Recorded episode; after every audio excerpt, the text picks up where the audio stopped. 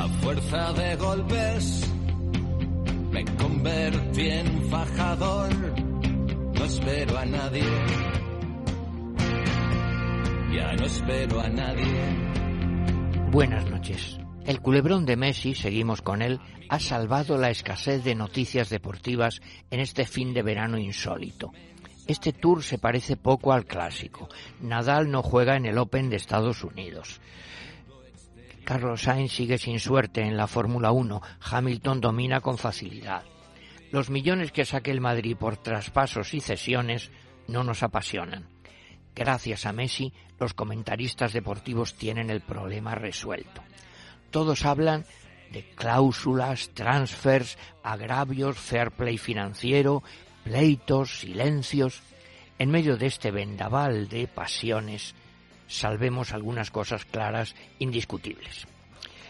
Messi ha ganado ligas y balones de oro, pero ha fracasado con su selección y en la Champions. Ha hecho el ridículo con el 8-2. Le quedan pocas temporadas para remediarlo y él lo sabe.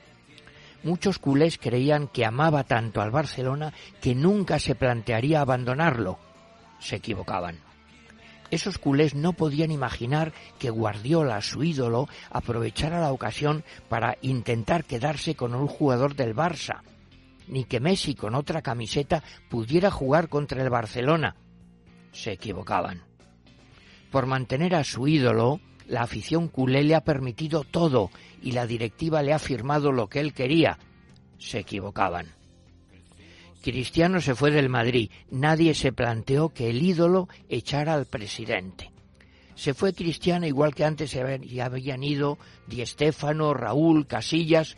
El Madrid siguió siendo el Madrid. Pase lo que pase al final, el mito de Messi como corazón de los barcelonistas se está ya desmoronando. Conclusión. No conviene que la pasión nos ciegue demasiado.